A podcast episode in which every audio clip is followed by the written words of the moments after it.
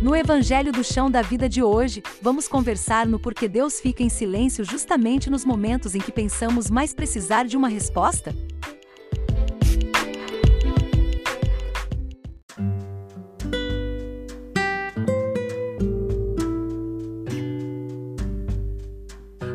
E, gente, olha, hoje nós vamos falar aqui sobre é, silêncio de Deus. Por que, que Deus fica em silêncio nas maiores adversidades da nossa vida? Parece que Deus fica em silêncio. Já aconteceu isso com você? No momento que você mais precisou de Deus, parece que ele ficou em silêncio? E aí, Daniel? Realmente isso já aconteceu comigo, principalmente nos momentos de deserto, né? Mas sempre tem uma frase de Facebook que o pessoal fala, né? Quando o aluno está passando pela prova, o professor fica em silêncio, né? E eu acho que é nesses momentos de silêncio é, de Deus que a nossa fé é realmente aprovada. Porque é fácil você ter fé quando você está sentindo aquela coisa dentro de você, aquela paixão dentro de você. Agora eu quero ver quando tudo passa, quando você fica apático e você tem que decidir se você crê mesmo ou não, mesmo não vendo. E a fé é isso. Quando você não ouve e não vê, você fala: Não, eu vou me apegar na tua palavra e vou continuar mesmo não vendo nada, não ouvindo nada e não enxergando nada. Eu vou me arriscar na, na escuridão e vou me abrir para o novo Senhor. Eu creio no Senhor. Então, isso é um grande desafio para todos nós, porque quando a gente está passando por momentos dolorosos, na, no sofrimento, é muito difícil. Muitos, nesse sentido, desanimam. Mas eu digo, vale a pena continuar. É nessa hora que muitos bem que você disse, nessa, na hora de, do sofrimento e do desespero, é o horário que muitas vezes é, é as pessoas desistem e nós desistimos. Ah, eu vou pôr nós, porque Nossa, né, todos nós temos as nossas, é, as nossas dificuldades e fraquezas e debilidades. Mas o que eu venho falando sempre, inclusive com aqueles que estão nos acompanhando, é que é, não é como você é como você reage às situações, né? Então aprendi outro dia com com Wesley lá, o Wesley Cavaleiro, eu sempre cito ele porque é a fonte da onde a gente aprende muito.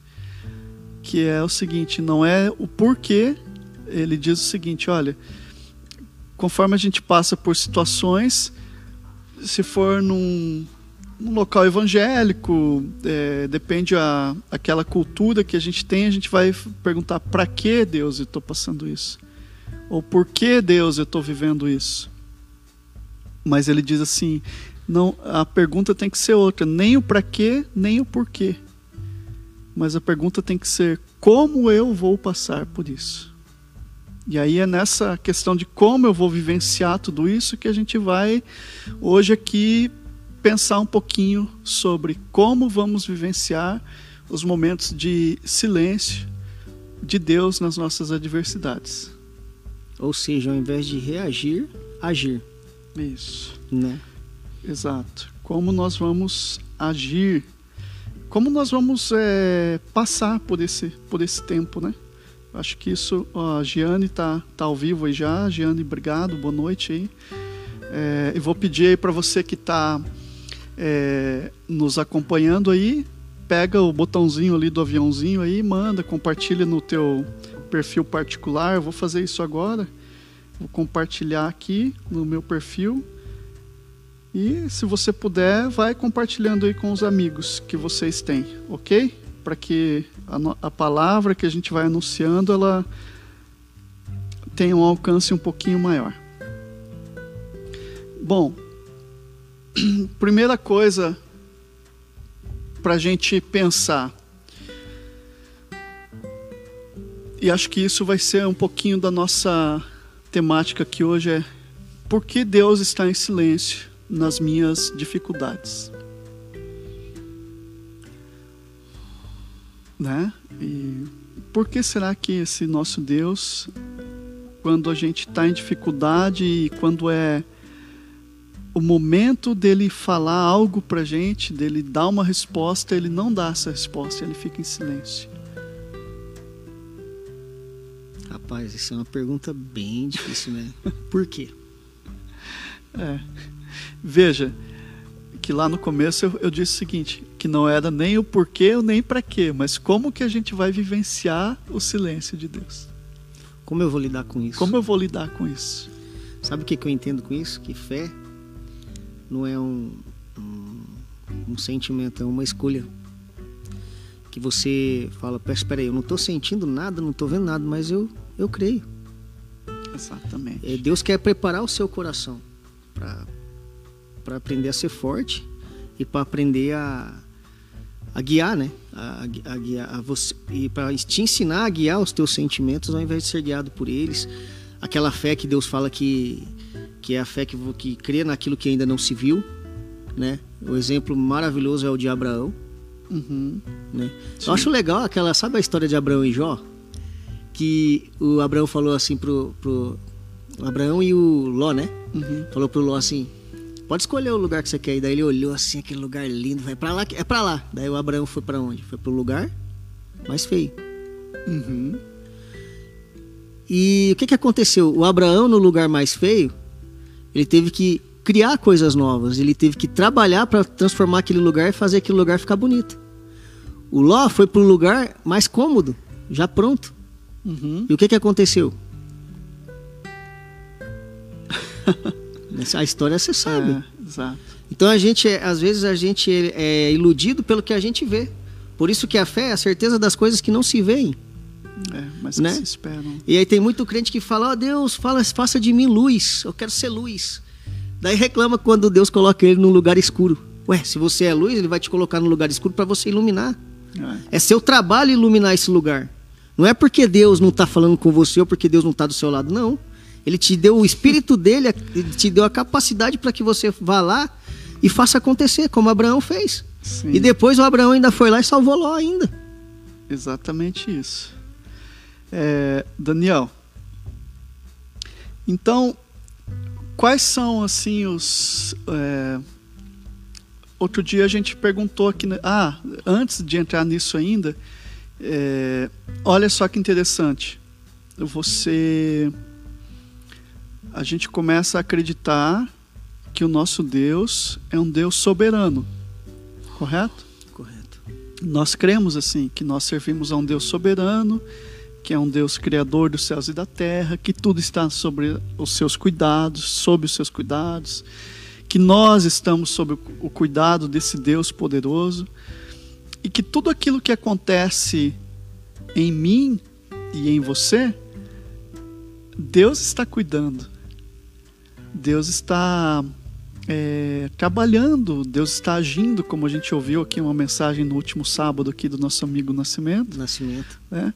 Mas veja só, então eu entendo, a gente começa a entender, bom, Deus está no controle de toda a situação e agora me resta confiar. Por isso que eu já não faço perguntas quando ele não me diz nada. Porque eu começo a confiar que ele está cuidando, que ele está vendo tudo aquilo que me envolve. E, eu- e ainda mais, eu começo a ter a certeza de que eu e Deus somos um, que eu e Deus, que dentro de mim há uma partícula do divino. Uau. que dentro de mim existe um Deus chamado Espírito Santo. É a manifestação dele na Terra é através do Espírito Santo. Então, esse Deus que está dentro de mim me faz ter essa certeza que eu faço parte de um todo. E se eu faço parte de um todo, por que que eu estou preocupado? Porque se eu estou ligado em uma videira, por que estou preocupado?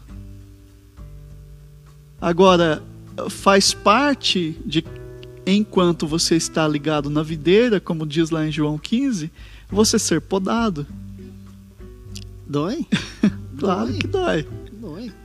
Mas ele diz assim que a poda é justamente para aquela para que aquele galho continue frutificando. Né, Tem uma frase sobre isso. É melhor ser podado para crescer do que ser cortado, cortado para queimar. E sobre isso tem um, é, um versículo que fala que todas as coisas cooperam para o bem daqueles que amam a Deus, né? Sim. Você ama realmente a Deus? Então, às vezes, ele, permite, ele faz esse silêncio e parece que não está não, não tá com a gente, sabe por quê? É para que a gente descubra se a gente ama ele mesmo ou não. Porque ele já sabe. Ele já sabe todas as coisas e a gente o ama porque ele nos amou primeiro. Então, no nível mais profundo do nosso ser, estamos conectados a tudo que existe. Né? Que é o Espírito Santo. Exatamente. É extraordinário isso. Aí você começa a pensar: bom, eu estou conectado com o Criador, estou conectado com Deus e agora, mais agora, eu estou passando por dificuldade, estou passando por problema, estou passando por uma tempestade aqui na minha vida. E outro dia a gente estava reunido aqui terça-feira passada em um encontro aqui presencial na nossa comunidade, na igreja local, e a gente fez algumas perguntas para aquelas pessoas que estavam aqui. A gente foi desenvolvendo, foi muito legal, porque dizia assim: é, o que que você acredita que Deus quer trabalhar em você quando Ele fica em silêncio? Quando Deus está em silêncio, é, o que que te vem? Qual é a percepção espiritual que você tem que Deus precisa trabalhar em você? E aí um foi falando o seguinte: um que precisa esperar, aprender a esperar, outro que precisa aprender a confiar, outro que precisa descansar, outro eu estou olhando aqui a colinha que precisa usar a fé, que precisa ter ser paciente, ó, que precisa prosseguir, que precisa aprender a ouvir Deus nesse silêncio, ouvir, né? Porque como diz lá, Deus está sempre falando. E às vezes fala no nosso dia a dia, usa situações para falar com a gente, a gente não está percebendo. Porque a gente quer uma palavra direta, a gente quer, mas Deus é interessante como Deus trabalha na sutileza das coisas. Nos detalhes, nas pequenas Nos coisas. detalhes, a gente exato. normalmente não presta atenção nas pequenas coisas, né? Exato.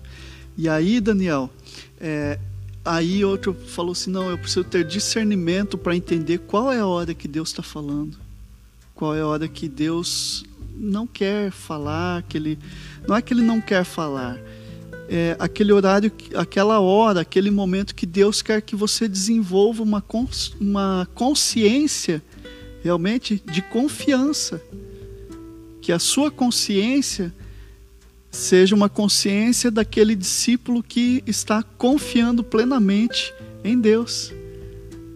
Como disse antes, que Ele é o nosso Deus soberano. Então, se Ele é um Deus soberano, eu estou arraigado nessa videira, eu sei que o que vai acontecer é o pai que é o agricultor.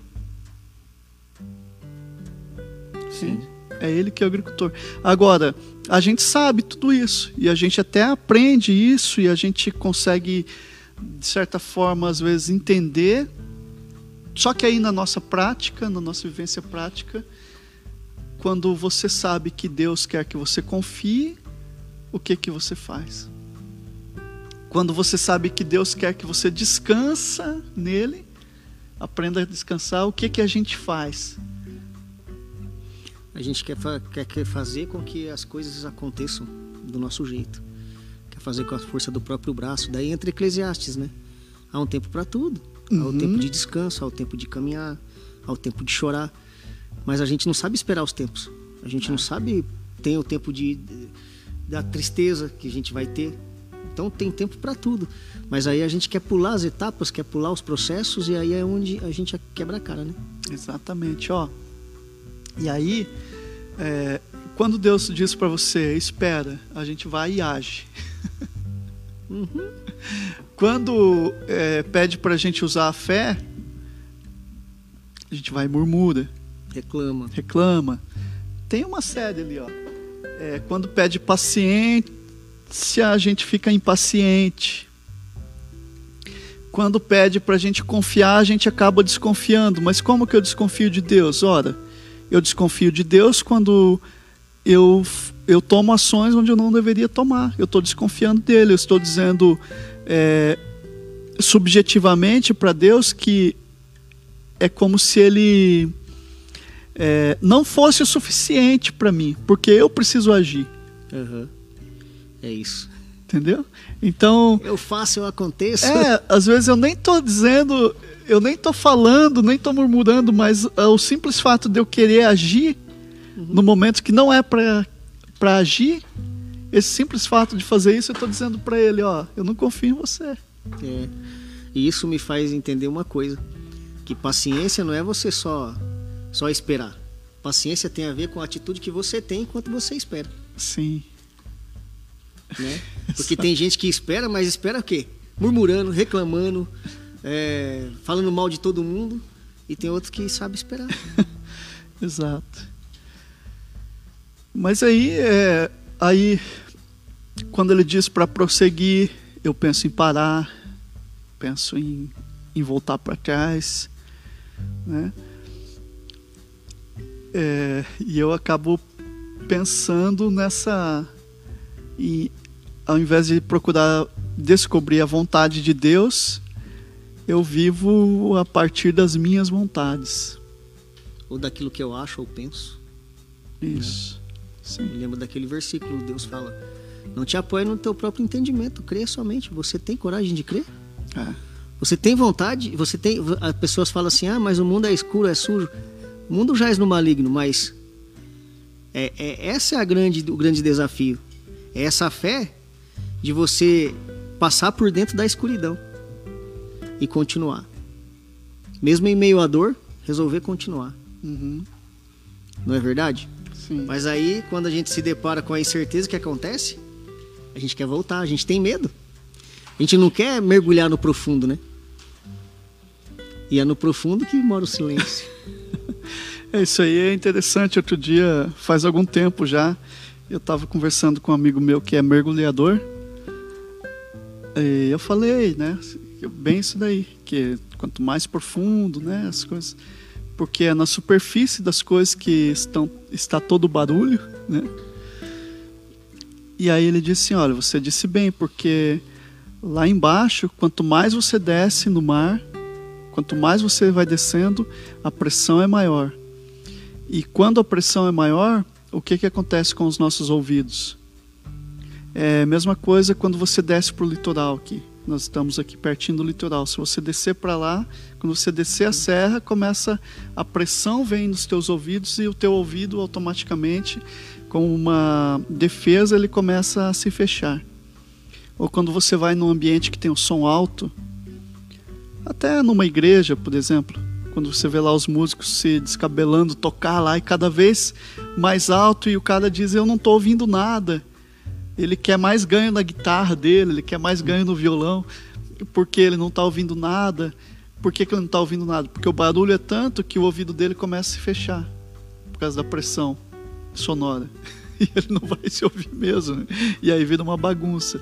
Então, quanto mais entramos na profundidade das coisas, mais interiorizamos as coisas. Entendeu? Quanto mais profundo nós vamos na nossa, não é nem no nosso conhecimento de informação, mas na nossa, é, quanto mais nós vivenciamos a palavra. Vivenciar a palavra é olhar para a palavra e aplicar ela na minha vida. É experiencial. Exato, experiencial. É aquela experiência que eu tenho de enxergar isso aqui e não querer que o Daniel faça isso, mas querer que o Fabiano passe por esse processo. E aí muda tudo. É um chamado à responsabilidade é. pessoal. Responsabilidade pessoal com aquilo que eu acredito. Né? Um exemplo muito claro disso é quando você é, as pessoas têm a tendência em pedir oração por outras pessoas, ou até orarem por outras pessoas, mas elas querem que aquelas pessoas respondam é, que de, ou que Deus trabalhe na vida daquela pessoa a partir daquilo que ela acha ser o melhor para aquela pessoa. Está entendendo? Sim. Então, ah, eu quero que o Daniel Por exemplo, ou quero que fulano de tal se converta e tal, mas quando ele se converte, ele não, não basta se converter. Não basta aceitar Jesus, ele quer que venha um rito de regras. Eu conheci uma pessoa que o esposo se converteu e quando o esposo se converte ao evangelho, aí essa pessoa queria que o esposo agora usasse terno, gravata e tal, tal, tal. E o esposo, mas eu não sou assim, eu não gosto, não é o meu estilo. Aí o que aconteceu de tanta insistência? Ah, então tá bom, então vou parar. tipo, forçação, né? Você entendeu? Deixar o espírito trabalhar, né? Não é pela é, força, é, né? Sim. É o espírito. Agora, Daniel, voltando ali a questão, antes de você complementar aí, que eu sei que você também tem bastante coisa para dizer, é, antes disso eu quero falar sobre a questão da, da nossa autoestima baixa. Que o que, que acontece? Quando você começa a querer vivenciar tudo isso que nós estamos falando, a confiar em Deus, e Deus não nos responde, de repente, nós começamos a falar, mas Deus não me responde porque Deus não me ama. Eu sou pecador demais. É. Onde é que eu estou pecando? Onde eu estou pecando. Né? E aí a pessoa começa a se fechar. Ela começa a se fechar, se entristecer. Eu não consigo. Começa a ir para suas cavernas. Como Elias foi para a caverninha dele, ficou lá. A pessoa começa a ir para as cavernas, para aqueles ambientes. Ela se fecha, na verdade ela se fecha. E aí, eu estava lendo esses dias o livro lá do que você conhece bem, que é o o Impostor que Vive em Mim, do Brandon Manning. Livro é muito bom. É. E logo no comecinho ali desse livro, ele diz o seguinte, estava relendo ele, logo no comecinho diz o seguinte, que é, um dos... Do, uma arma poderosa psicológica que o inimigo usa nos cristãos é a baixa autoestima que ele faz você, ele quer que você se sinta como um derrotado. Entende? E aí você vai ver para a vida dos discípulos, depois a gente vai, eu quero conversar um pouquinho sobre Jesus, o barco e os discípulos. A gente vai ver, vai perceber isso, que quando Deus não responde, a gente a gente pensa que Deus não nos ama, não, não se importa com a gente. Mestre, não se importa que pereçamos? Você não está me vendo aqui morrendo? Você não se importa que eu estou perecendo? É tipo, na maioria das vezes a gente não consegue crer, né? Crer no, no Espírito que habita em nós. E aí a gente pensa que Deus nos abandonou. Quando Deus está falando, vai, eu sou contigo. É. Mas a gente não, nos momentos difíceis, a gente não consegue enxergar. Nossa mente se fecha, né? Uhum. E se a baixa autoestima dominar, aí piorou. É. Porque daí que a nossa mente vai se fechar, a gente não vai conseguir se abrir para nada. Uhum. E igual no barco, né? Lá. Uhum. Senhor, o que, que, é isso? O senhor não tá vendo a gente sofrendo aqui? tipo. É, você trouxe algumas anotações aí, Daniel? Você quer ler alguma coisa? Quer trazer algum insight aí pra gente? Que o aqui do, do Wesley, né, um documento aqui, ele fala Só assim. Só coloca, por favor, ali, mas aqui, ó, pode manobrar. Isso. Que o silêncio é o contexto normal em que a oração contemplativa acontece. Ou seja, para a gente aprender a contemplar as obras de Deus, o belo, presente de graça que Deus nos dá todos os dias, abrir os nossos olhos para as coisas pequenas, para os pequenos milagres que a gente normalmente não não se atenta, porque a gente, todo mundo, o mundo nos ensina que o, a bênção está nas coisas grandes, mas eu digo que o grande ele é formado pelas pequenas coisas. Então, a excelência se dá nas pequenas coisas. Se você for excelente nas pequenas coisas, você vai conquistar as grandes coisas. Mas no mundo de Deus demora mais, por quê? Porque é um passo de cada vez. E quando você chegar lá, no, lá em cima, você não vai parecer que você é. Você vai ser, porque você passou pelo processo, você foi desenvolvido no processo. Você entende como é que é? No mundo, as pessoas tendem a acreditar que a felicidade é só o dinheiro, é só o status social. Mas às vezes a pessoa que está lá em cima, ela parece, mas não é. Porque se ela passar pela dificuldade que às vezes uma pessoa do cotidiano normal passa, talvez ela não aguente. Porque não foi treinada e não passou pelo processo, não passou pelo fogo. Né? Então a gente precisa adotar esse silêncio para a gente aprender a ouvir a voz de Deus e para a gente também se atentar para as pequenas coisas, para os pequenos milagres. Por exemplo, quando você vai fazer uma meditação, presta atenção na sua respiração. Olha como é extraordinário esse processo do respirar, como é um milagre maravilhoso. Quando você vai comer uma comida, preste atenção no sabor. Uhum. Aprenda a glorificar a Deus e a agradecer a Deus pelas pequenas coisas. Sim. Ou seja, sede fiel no pouco eu te colocarei no muito. Aí você, através das pequenas coisas, você vai ter uma alegria fantástica. Sabe? O Augusto Cury escreveu uma coisa maravilhosa que eu gosto muito. Ele fala assim: que, que é, aquele que precisa de muito para sentir pouco, esse é o verdadeiro miserável. Uhum. Entende? Sim. É por isso que Deus fala para a gente se atentar. E aqui eu trouxe uma. É... Deixa eu ver se não é isso daqui. Deixa eu ver se é esse. Peraí, só um pouquinho. Ó, quando o nosso silêncio interior pode realmente sentir e valorizar o silêncio que envolve tudo mais, entramos na casa da sabedoria. É como o pastor estava falando no começo, que no nível mais profundo uhum. a gente está conectado a tudo que existe. Daí a gente vai aprender a, nessa profundidade a se conhecer melhor e a partir da gente se conhecer melhor a gente vai conseguir conhecer outro. Daí as pessoas falam assim, sabe essa coisa de relativizar tudo? Uhum. Tipo, você tem uma visão, eu tenho outra. Eu digo assim, você quer desenvolver uma, uma visão multifocal? Foque em apenas um, que é Cristo, porque ele abrange tudo. Através de Cristo, você vai compreender as outras pessoas. Através de Cristo, você vai se compreender. É. Através de Cristo, você vai conseguir ter empatia para poder tentar ver o mundo a partir da visão do outro. E como que você que a gente alcança isso? Praticando o silêncio, indo para a oração no quarto, a sós com Ele, procurando ler a palavra, porque Deus está em silêncio, só que tem a palavra dele aqui. Não é? Uhum. Então abre a palavra que ele vai falar com você. Não é verdade? É. Eu, eu, eu, esses dias eu estava vendo assim lá em casa. Tem a televisão, tem a Bíblia. Uhum. Aí eu lembrei daquele versículo assim: Eis que eu coloco à tua disposição a bênção e a maldição. Uhum. Escolha, pois, a bênção. não é tô dizendo que é errado ver TV, não. Tô, tô dizendo que é errado a gente ser viciado na TV.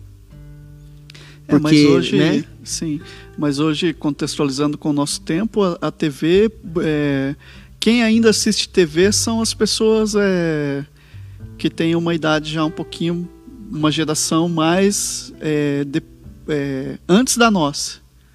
Da nossa geração para baixo, Daniel, já não é mais TV, é celular. C celular, né? É bem isso. É celular, computador, né? Uhum. É igual eu digo, tem, a gente tem que se divertir. Mas a diversão não pode se transformar numa fuga e num vício. Uhum. Se torna pecado quando se torna fuga da, das suas responsabilidades e quando se torna vício. É. Aí é pecado. Sim. Né? Agora, mas aí a gente pega, passa um tempão com coisas supérfluas, não busca a palavra, não ora, não fala com Deus, aí as coisas acontecem errado, a culpa é de Deus? A gente, em vez de buscar em primeiro lugar a vontade de Deus, a gente quer buscar a nossa própria vontade, quebra a cara, a culpa é de Deus? Não, né? É porque a gente não é, busca mesmo com é. sinceridade. Mas, então, é, mas é incrível como isso daí que você falou é uma, é, é uma coisa bem importante, porque assim, é, de, de certa forma, a gente terceiriza essa responsabilidade para Deus sim. A gente sempre está falando que a culpa é de Deus. Dá alguma coisa errada, mas a gente é engraçado como as pessoas não convidam a Deus para participar das suas decisões, não convidam a Deus para participar do seu dia a dia. Mas se acontece uma coisa errada, como você disse, Deus é o culpado. Deus, por que, que o Senhor deixou isso acontecer comigo? Bem isso. Né? Deus, eu não me converti? Eu não tô, né? Eu sou filho do rei. É. Por mas quê? só de boca, só de religiosidade, não de vivência. Ô, Daniel. Tem, tem, mais uma coisinha, posso falar? Pode, pode, pode. Aí tem mais um texto aqui que eu trouxe do Wesley também, né? Do Ene, Enea Lume que fala? Enea Lume. Uhum. Enea Lume, é fantástico. O oposto da contemplação não é a ação. Que a gente às vezes quer fazer tudo, atropelar tudo, mas a gente não está centrado na, na, vontade de Deus, não sabe realmente como é fazer, quer fazer e acontecer. Né? Devemos primar pela ação pura, que sempre procede de um silêncio contemplativo, no qual somos capazes de ouvir novamente a verdade e o que realmente está acontecendo. Tal silêncio espiritual exige uma profunda presença a si mesmo no momento. É aquele versículo: tudo que for fazer, faça de todo o coração, como se fosse para Deus e não para homem. Uhum. É você estar por inteiro no momento presente. Ó, tal silêncio espiritual exige uma profunda presença, que eu já li, né? Que provavelmente terá o mesmo efeito prático que a presença de Deus. Não se ouve o silêncio, mas é por meio dele que se ouve. Não se pode capturar o silêncio, ele nos captura. O silêncio é uma forma de inteligência, uma forma de saber além da reação corporal ou emoção. É uma forma de saber além da análise mental, que é o que normalmente chamamos de pensamento. Uhum. Todas as grandes religiões mundiais do, nos níveis mais elevados descobriram que o nosso modo tirânico de pensamento cotidiano, que é em grande parte compulsivo, baseado no cérebro e baseado no padrão e condicionalmente e condicionamento precoce, tem de ser relativizado e limitado, ou predomina, levando à perda de nosso ser primordial, primordial e identidade em Deus e em nós mesmos. Uhum. Quer dizer, você não é o seu pensamento, né? Você, o seu verdadeiro eu está no nível mais profundo, que só você é. só vai encontrar se começar a praticar esse silêncio. Sim. Está em Deus, né? O nosso verdadeiro eu está escondido em Deus, em Cristo Jesus. Agora, como é difícil. Cara, isso é difícil. Praticar esse silêncio. Porque a mente, ela. É, Para quem nunca é, tentou fazer um tempo de meditação, essa a primeira vez que você vai fazer você não consegue ficar dois minutos ali. Tem gente que já tem mais uma aptidão né, por silêncio, que gosta de, de ficar sozinho, que gosta de ter aquele tempo de reflexão. Mas a grande maioria sempre está agitado, está correndo para lá, para cá, está toda hora olhando o celular e a gente não consegue ficar, às vezes, um tempinho, né, é, cinco minutos. Você pedir assim, ah, fica cinco minutos em silêncio, mas em silêncio. Não é estar em silêncio não é estar com a boca fechada. É diferente. Porque eu posso estar com a boca fechada, mas a minha cabeça está. Entendeu? A minha imaginação está indo longe. Não, é em silêncio. Sem falar e sem pensar. em silêncio. Só procurando sentir o ambiente, sentir você mesmo, sentir a Deus Aí que o negócio pega mais. É onde chega aquela ausência do falso eu, né? Ah. Ou seja, Deus ele vai se manifestar na ausência do falso eu, daquilo que eu acho que eu sou ou penso que eu sou. Sim. E aí eu me esvazio, daí você eu permito se, que. É, você se despir de tudo, né? Isso. Ficar nu mesmo na é, presença de Deus. Sim. Né? Não é fácil, não. Eu me lembro da minha experiência. Quando eu tava com muita ansiedade, que eu não dormia nem nada, aí meu corpo ficava com muito calor interno. Eu ligava o ventilador Aí sentava em posição de meditação e falava: Carne, você vai ficar quieta aqui agora. Mas, cara, era um desespero. Queria levantar, queria sair, aquela coisa louca assim. Queria. Não, eu falava: Não, você vai ficar aqui agora e vai ficar quieto até isso passar. Uhum. Quem manda em você sou eu, não é você que manda em mim, não. Tipo, a gente tem que dizer para os nossos desejos e para nossa carne que quem manda somos nós. Isso. Através de Jesus Cristo, quem manda somos nós. Quem, Os nossos impulsos, quem, quem tem que. É, maior é o homem que domina o seu espírito do que aquele que domina sobre uma cidade inteira. Uhum. Somos nós. Então, o, o maior homem é aquele que domina a si próprio, que tem governo sobre si próprio. As maiores atrocidades que a gente vê por aí é porque as pessoas não, não, não têm domínio sobre não si mesmo. domínio próprio, né? né? E... Aí quando. Ah, aconteceu. É. Aconteceu. Ah, eu tava. Eu tava. né? Tem aquela parte, irai-vos e não pequeis, né? Isso. Irai-vos e não pequeis, fique em silêncio né? Sim. E vai deitar em silêncio que é. Deus vai, vai te abençoar. É tipo um versículo ah. assim, né? Ó, a então. Giane está dizendo aqui, muito bom aprender mais sobre esse assunto. Verdade, Giane. É, quando a gente começa a aprender que o silêncio precisa fazer parte da nossa jornada espiritual, porque sem o silêncio a gente não consegue ouvir. É, é como a gente fazia aqui, é, aqui mesmo na igreja, muitas vezes. A gente se reunia para orar e quando você se reúne para orar, normalmente as pessoas oram alto, né, e tal. Mas aí a, a pergunta que eu fazia, mas em que momento dessa oração você vai conseguir ouvir Deus assim? É importante, claro, você pode orar alto, pode, não tem problema. Mas como que a gente vai perceber Deus falando se a gente não deixa ele falar? Então não é questão de quantas palavras você vai dizer no momento de oração. Porque se se dizer palavras fosse importante para a oração, quando Jesus manda alguém ir para o quarto e ficar sós com Deus, ele iria dizer: O teu pai que ouve em secreto. Mas o que ele diz é o seguinte: O teu pai que te vê em secreto te recompensará. É o pai que vê, que vê a tua atitude, que vê a intencionalidade do teu coração. É esse pai que está te vendo. Não é o pai que está ouvindo. Engraçado, né? Uhum. Interessante isso. Né? Interessante, né? né? Por que será? Porque é você estar presente. Porque eu posso estar aqui, mas não estar presente.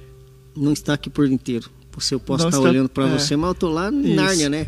Exato. Então a, pre, é, então a presença ela precisa ser presença. Presença. A gente tem que aprender a praticar isso. Quando a gente está aqui, nós estamos aqui.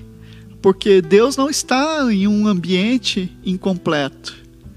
Deus nunca vai estar aqui incompletamente. Ele sempre vai estar o todo dele aqui. Sua presença. A presença é real. Então a presença real é aqui no ambiente da igreja, a presença é real no ambiente da minha casa, a presença é real no meu trabalho.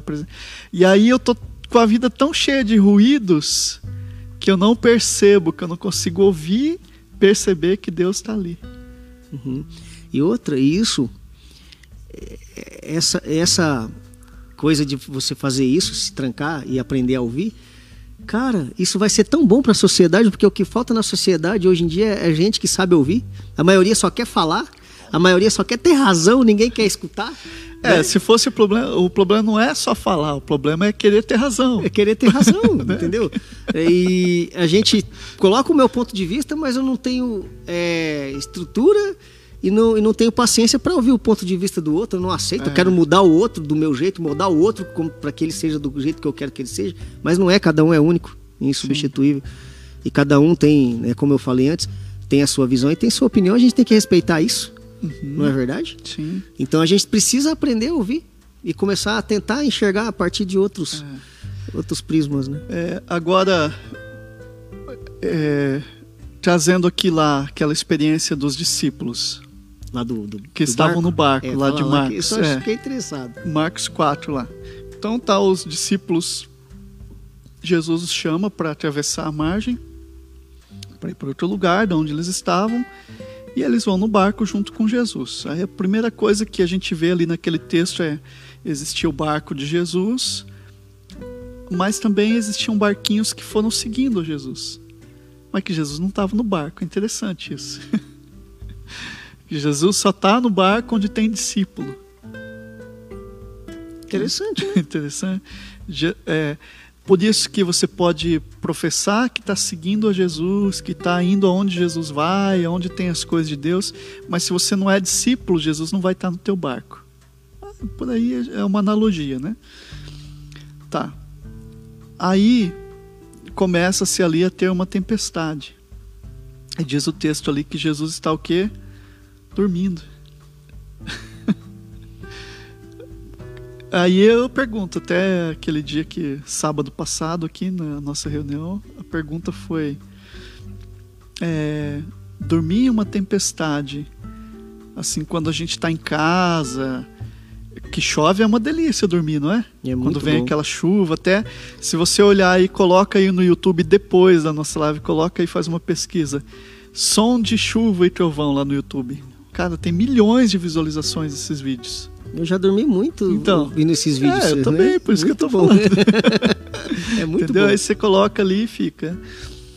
Ah, é gostoso. Agora, dormir em um barco que há uma tempestade no mar, cara, ninguém consegue dormir. Não, né? Mas Jesus estava lá e o texto diz que ele estava dormindo. E o barco, com certeza. e a gente vê ali ondas, vendaval, ondas gigantes. E a terceira coisa que diz no texto ali é que o barco é que estava entrando água no barco e o barco estava naufragando. poderia ir a, a pico, a, ao naufrágio. E aí tá. Então eu tenho aqui, vamos lá, vendavais, vamos trazer para a nossa vida os ventos que acontecem, as coisas que surgem de imprevisto e que nos levam e que tiram a gente do nosso lugar que nós estamos. É, tiram um vendaval se você tiver uma vai destelhar a casa, vai, entende? Trazendo para nossa vida, ele vai mudar tudo. Vai tirar a gente do nosso comodismo. São coisas impossíveis que a gente não tem como controlar. Isso. Segunda coisa, ondas grandes. Cara, problemas que chegam, aparecem, surgem na nossa jornada. E aí a terceira coisa, o barco começa a naufragar, meu amigo. Tem vento para todo lado. Tem água vindo de tudo quanto é canto. O barco vai naufragar. E aí? Não vai aguentar a nossa vida. E em meio a tudo isso, Jesus está dormindo. E aí? e em meio a tudo isso, Jesus está lá, quieto, sem proferir nenhuma única palavra. Jesus quieto, em silêncio. E esse barquinho está indo embora. E aí eles ficam aterrorizados. Aí nós que somos discípulos também, que já vivenciamos diversos milagres, assim como aqueles discípulos já tinham vivenciado diversos milagres, vendo paralítico andar, é, morto ressurgir, já tinham visto cego enxergar, milagres grandes ali já tinham vivenciados e, e agora eles estão com medo. E a mesma coisa para a gente. Quantos milagres já aconteceu na nossa jornada de fé? Quanta coisa já aconteceu não que eu vi, mas que eu vivi. Isso, é bem isso. Uhum. Não são os milagres que eu vi, que eu vi falar, não, são os milagres que eu vivi. É, aqui mesmo, ó, tá aqui eu saí da UTI, o Adriano que está aqui saiu da UTI, 60 dias na UTI. O Daniel, 22 anos com depressão profunda. Escapei de várias tentativas de suicídio. Então aqui, um milagre de Deus. Vivenciamos milagres, né? Então, se fosse parar para contar quantos milagres a gente já viveu, cara, ia dar um livro. Mas aqui, agora, quando vem as tormentas, quando vem as tempestades, todos esses milagres que nós já vivemos, parece que nós não vivemos, porque é. a gente começa a focar só nesse problema que está aqui e agora. E aí Jesus levanta. Eu acho que Jesus levantou bravo, uhum. porque o texto diz assim que ele pergunta, é, ele vai, aquieta, fala uma palavra, o mar se acalma e ele fica bravo e fala, olha, até quando? Aí ele diz assim, ainda não tens fé? É. Essa que é a palavra que eu... Ele fala assim, até quando vos sofrereis? Isso. Ainda não tendes fé?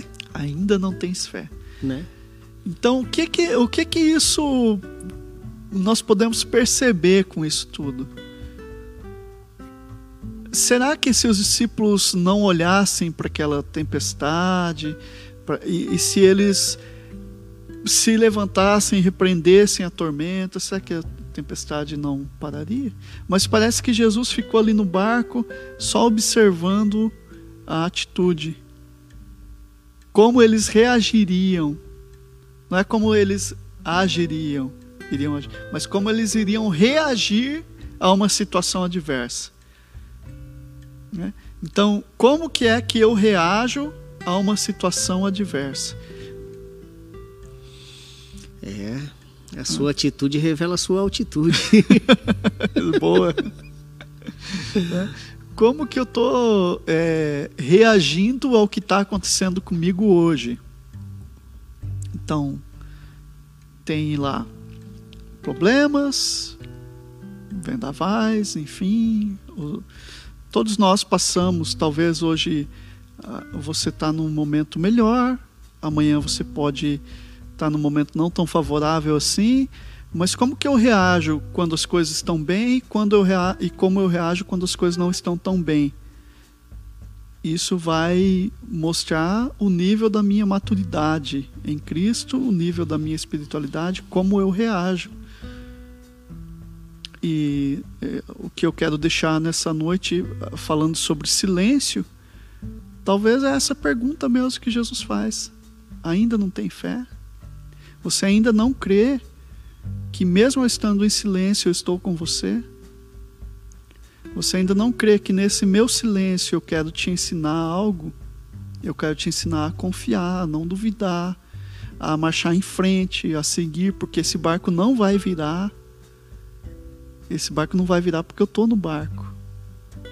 Se eu não tivesse no barco, tanto que no texto você não vê ali depois, ninguém fala nada sobre os barquinhos que saíram juntos. Engraçado, né? Uhum. Saiu um monte de barquinho atrás e acontece uma tempestade. Mas no texto ali não diz nada sobre que os barquinhos também chegaram lá. E não fala assim, Jesus aquietou o mar e os outros barcos também, não sei, não, não fala nada. A gente pode entender o que esses barcos naufragaram? Talvez. É. Podemos imaginar isso. Pode ser que sim, pode ser que não. É. Mas então é isso, Daniel. No barco que Jesus está, ele exige. Aliás, nós estamos no barco que Jesus está e Jesus está no barco que nós estamos. no mesmo barco. No mesmo barco. Agora, se exige que para andar no barco com ele, tenhamos fé. Porque pode ser que a brisa terá aquela brisa e pode ser que terá tempestade. Tempestade. Mas ele vai estar ali no barco. E a gente vai respeitar o silêncio dele.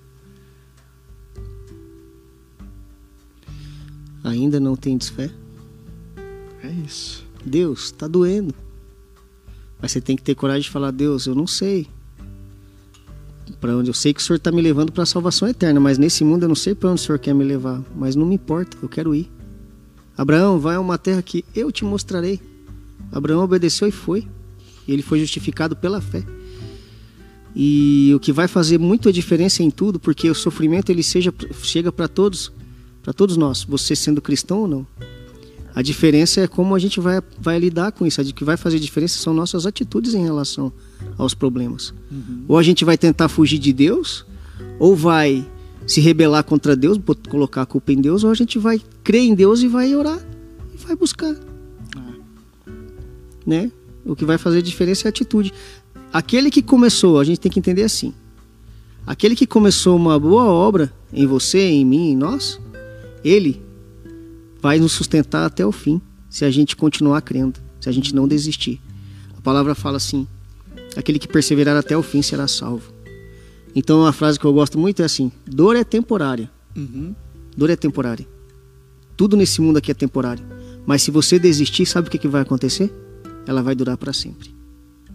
Então vale a pena, mesmo com dor, mesmo sendo perseguido, mesmo sendo motivo de chacota porque as pessoas estão perseguindo os cristãos, vale a pena continuar, porque aquele que começou a boa obra em nós a levará em bom termo.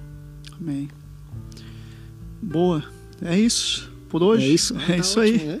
E, então eu quero só deixar aqui essa uma última pergunta é você está vivendo num momento que tudo está em silêncio, não fique triste. Continue. Eu te encorajo nessa noite a perseverar, a continuar, sendo fiel no pouco, sendo fiel nisso que você está vivendo. Continue sendo fiel. Não importa se vai demorar um mês, um ano, não sei. A gente não sabe. A única coisa que a gente sabe é que eu tenho uma confiança, é que eu e você podemos ter uma confiança no Deus que tudo vê, no Deus que tudo pode e no Deus que está junto conosco nesse barco. Que Deus abençoe você, eu quero orar junto contigo e agradecer já desde já o Daniel e o Adriano que aqui estão, muito obrigado. O Adriano ficou ali na técnica hoje, mudando as câmeras aí pra gente. Olha aí, já deu oh, até uma mudadinha. Você viu? Uhum. você viu? Show de bola. Então é isso. É, aos poucos vamos melhorando aí, e é isso. Deus abençoe, Pai. Nós queremos te agradecer. Sim, meu Deus. Querido. Pelos meus irmãos que aqui estão, Jesus. pelos amigos que nos acompanham Sim, é, aqui, ao vivo, Sim, e por aqueles que ouvirão essa live depois, por Sim. aqueles que acompanharão no Spotify, em outros canais. Nós te agradecemos e pedimos, Senhor, aumenta-nos a fé. É isso que importa, Pai. Para vivermos nesse mundo, precisamos ter uma fé expandida, Sim, Pai. Pai. Uma fé que não olha Sim. para o que nós podemos fazer, mas uma fé que enxerga aquilo que o Senhor pode fazer. Sim, E aquilo que o Senhor pode fazer é muito maior e muito melhor do que aquilo que nós pensamos, do que aquilo que nós imaginamos, Pai. Então nós te agradecemos. Fica conosco. Louvado seja o teu nome. Um grande abraço a todos vocês. Fiquem na paz. Amém. Glória a Deus.